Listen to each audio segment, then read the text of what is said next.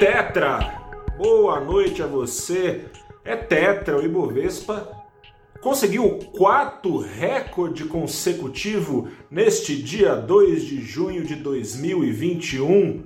Começa agora o seu saldo do dia, um saldo do dia em que não só o Ibovespa fez questão de ganhar destaque nas manchetes, mas também o câmbio.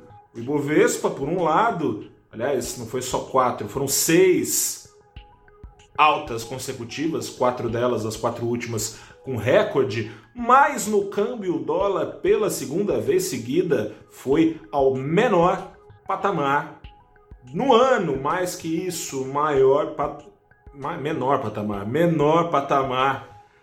Desde dezembro do ano passado, o dólar no menor patamar aos R$ 5,08 fazia tempo a bonança uma janela de bonança, tem soprado ventos para dentro do mercado brasileiro. Os ventos mais fortes seguem sendo hoje os que foram ontem, os ventos trazidos pelos dados do PIB acima do esperado, um crescimento de 1,2% no primeiro trimestre para a economia brasileira, enquanto era esperado um crescimento quase pela metade aí de 0,7% no trimestre. Isso se soma a números da temporada de balanços das empresas listadas na bolsa brasileira que também veio superando eh, expectativas, 60% dos resultados financeiros vieram ou em linha ou melhor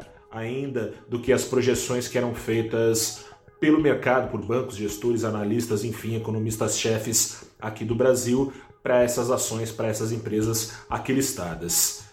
Lá fora também está ajudando, né? Parece aí que aquele temor que vinha sendo trazido pela inflação nos Estados Unidos, dos juros lá fora subirem, roubando de novo então a renda fixa, a atratividade das bolsas, o que tenderia a penalizar sobretudo os mercados mais arriscados e os ativos mais arriscados, e o Brasil no meio deles é destaque. Esse temor deu uma acalmada também, permitindo então que o Ibovespa aqui no Brasil alcançasse pela primeira vez a faixa e lá terminasse o dia dos 129 mil pontos. Tudo muito bem, tudo muito bom. Antes de problematizar um pouco as coisas, vale dizer que faz todo sentido, não só por, essa, uh, por essas projeções acima do esperado, né, que puxam evidentemente a régua das expectativas de ganhos no mercado. Uh, e, portanto, essas expectativas que são refletidas na bolsa mais para cima, faz sentido também pela, por aquilo que o mercado está chamando de trade da vacina. A vacina ainda não chegou, mas falei de expectativa, né? O mercado reflete expectativas. Ainda que a conta gotas, ainda que mais lentamente do que poderia ser, a gente está vendo, poderia ter sido muito mais rápido, não fosse o descaso do governo, ignorando e-mails, ignorando propostas, seja as da Pfizer dos Estados Unidos, seja da Coronavac, feita pelo governo de São Paulo, com o Instituto Butantan, enfim. Ainda assim, vacinação está caminhando no Brasil. Hoje saiu, é, caso nada mude, né? Hoje o governo de São Paulo, por exemplo, prometeu que mantidas as entregas que estão planejadas é, de vacinas ao longo do ano até outubro, todo mundo aqui no território de São Paulo, falo a partir dele, estará vacinado é o coração do PIB brasileiro e se todo mundo vai estar vacinado, isso tende evidentemente a trazer também um crescimento maior para a economia e as empresas vêm nesse trade da vacinação, trade da reabertura, enfim, trade do, do vai ficar tudo bem, a página será virada, empolgando investidores a assumirem mais riscos. Agora vamos problematizar um pouquinho as coisas, né? É, vale sim é, imaginar que há espaço para Ibovespa ir mais para cima, dólar ir mais para baixo, mas esse PIB, já falei aqui ontem, acesse é, aqui no nosso canal o vídeo passado, é um PIB, por um lado, que tem crescido de forma desigual, ou seja, a riqueza aqui no Brasil sendo em partes recuperada mas sobretudo pelos mais ricos, enquanto os mais pobres vão ficando mais pobres no Brasil, e isso bate também na bolsa. A maior parte das famílias são famílias pobres. Ficam mais pobres, tem menos consumo, a economia brasileira e a receita das empresas que dependem desse consumo são é, penalizadas. Mas tem mais coisa, tem mais coisa pelo seguinte.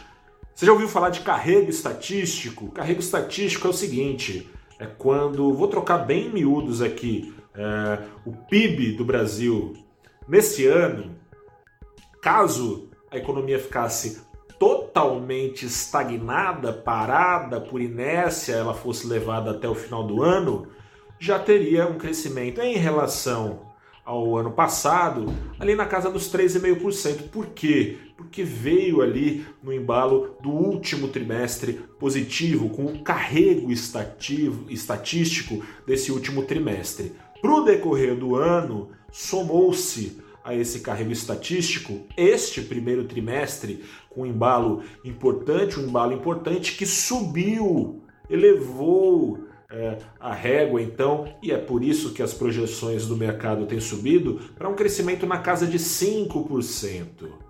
É muito pouco, embora o número impressione, porque, repetindo, se não fizer nada é, a economia brasileira daqui ao final do ano, vai conquistar por volta desses 5%, ou seja, não é um crescimento ultra mega power expressivo, muito embora sim seja um pouco mais expressivo do que aquele que vinha sendo calculado, projetado pelo mercado e por isso, como disse, justifica essa animação que tem se visto no Brasil, a sensação de risco está dando uma maneirada. Outro ponto, e aí aproveite, aproveite enquanto é tempo, é que a conjuntura, essas coisas todas que eu estou te falando de momento, de fato justificam um apetite maior por risco. Estruturalmente, no entanto, o Brasil continua sendo o Brasil.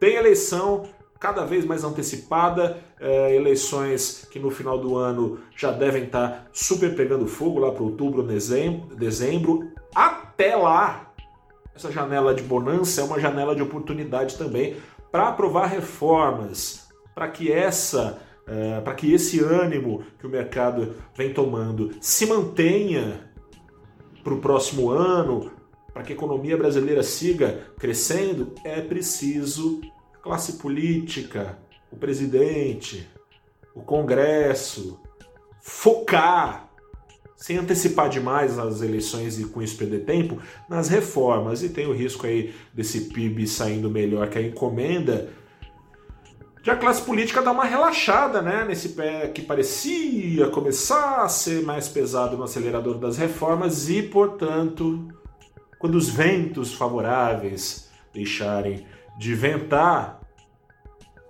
pode se confirmar como só um voo de galinha esse crescimento aí que parece super expressivo, né, de 5% do PIB brasileiro neste ano, que vem de uma base muito ruim, um carrego estatístico, portanto, também que o favorece. Para o próximo ano, as expectativas são de um crescimento de 2%. Podia mais o Brasil, né? Mas enquanto isso, aproveite a janela de oportunidade que está criada até todos estarmos vacinados o mercado vem apostando que a terceira onda é um outro risco, né? A terceira onda não terá um efeito tão negativo quanto será positivo o efeito da vacinação se tornando mais hegemônica ao longo dos meses aqui no Brasil. Vamos acompanhar. Não se esqueça que é mercado de risco e o valorinvest.com te ajuda a se proteger desses riscos e, claro, aproveitar as melhores oportunidades oferecidas pelo mercado. Por isso, acesse o nosso site e continue acompanhando o nosso trabalho, seja aqui no nosso YouTube, como no Facebook, no Instagram, no Twitter, no LinkedIn, a gente está lá também. E todo dia, fazer uma propaganda final aqui, de segunda a sexta, estou na Rádio CBN eh, conversando um pouco eh, no programa Ponto Final, com o Bocardi, com a Carol Moran também, falando aí qual a temperatura do mercado? De segunda a sexta, às sete da noite. De, de segunda a quinta, perdão, às sete da noite. De sexta, um pouquinho mais cedo, por volta das 18 horas. Agora acabou. Fico por aqui, grande abraço. Volto na sexta-feira. Amanhã não tem saldo do dia porque a bolsa fica fechada aqui no Brasil. Feriado de Corpus Christi. Sexta-feira a gente volta a se falar. Grande abraço, até a próxima. Se cuide, a pandemia não acabou. Tchau.